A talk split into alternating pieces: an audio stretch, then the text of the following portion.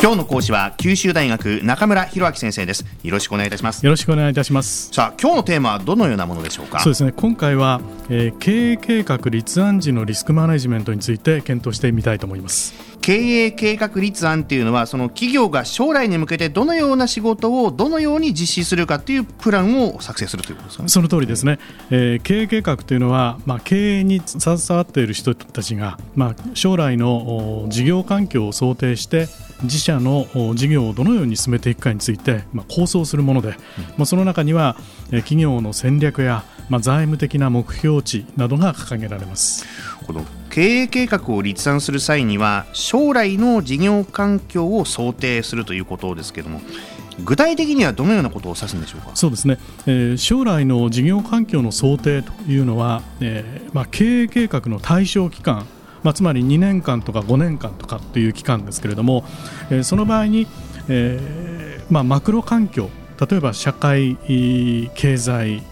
あるいは規制法規制とかですねそういうものそれからミクロ環境えー、例えば競争状況とか、うん、あるいは顧客の状況とか、まあ、そういうものですけれどもそして、えー、自社の経営資源財務的な資源とか技術的な資源とか組織資源というようなものまあ、そういうようなものの状態がどのようになるかということを予測するということなんですね。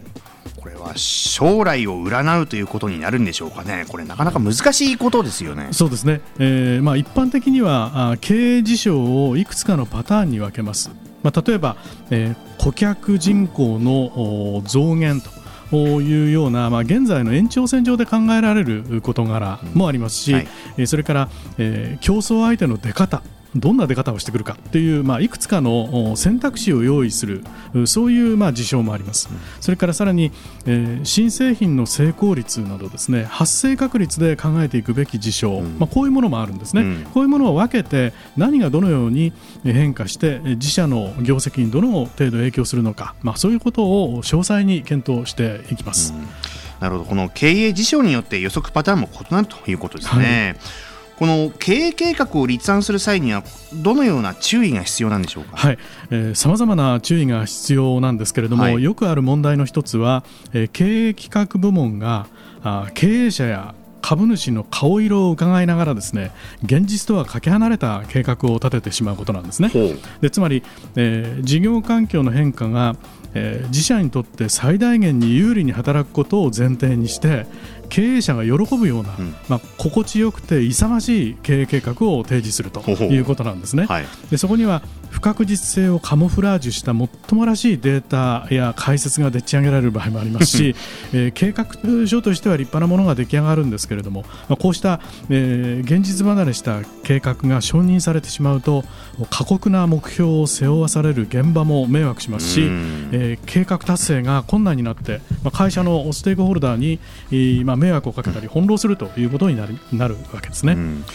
そのそうした問題を引き起こさないためにはどのような点に注意する必要があるでしょうか？まずはですね、えー、一般に行われているのがやはりいくつかのシナリオを想定することなんです。でつまり自社にとって最悪のシナリオは何なのか最善のシナリオは何なのか。あそれに、まあ、中間シナリオですね。を検討して経営計画上は中間シナリオ未満でも耐えうる計画を用意するべきというふうに思います、うんはい、でこういうことを言うとですね、まあ、不確実性を過度に恐れると何にもできなくなりますという、まあ、批判が出てくるんですけれども、はい、まあ、しかしその実証研究においても最善のシナリオをベースに突っ走ったあ企業がですね経営破綻をするという例が多く報告されているんですね。そうなんですね、はい。あの経営計画立案に際して他に留意することありますか？そうですね、えー、あの今申し上げたその中間シナリオよりも厳しい前提を置いたケースというのを、まあ、ストレスシナリオなどというんですけれども、はい、まあ、こうしたストレスシナリオに耐えうる経営計画を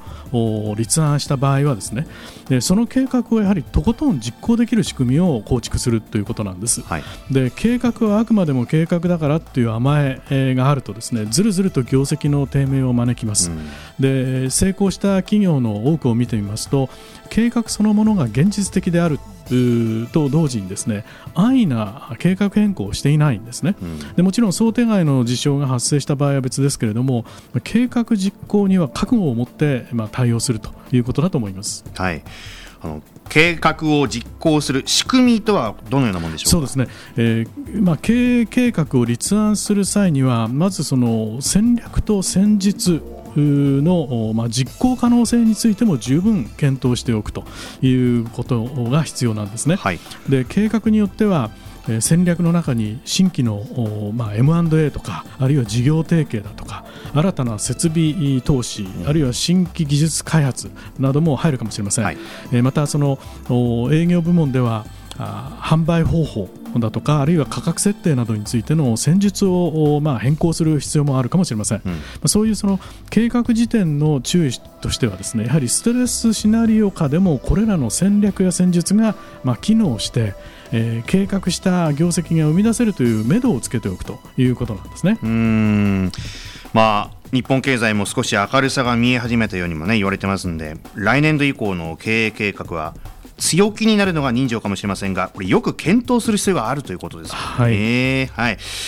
では今日のまとめをお願いいたします、はい。えー、経営計画を立案する際には計画期間における事業環境を予測する必要があります。で採用する計画はあ自社にとって相当厳しい環境を前提とした、まあ、ストレスシナリオということを前提として、まあ、実行のための戦略や戦術の実行可能性をよく、まあ、吟味しておくということなんですけれども、まあ、一旦決定したら安易な計画変更はしないということが重要だということですね。うん。こうと決めたらどこまでもね、はい、ということで今日は九州大学中村弘明先生でした。ありがとうございました。ありがとうございました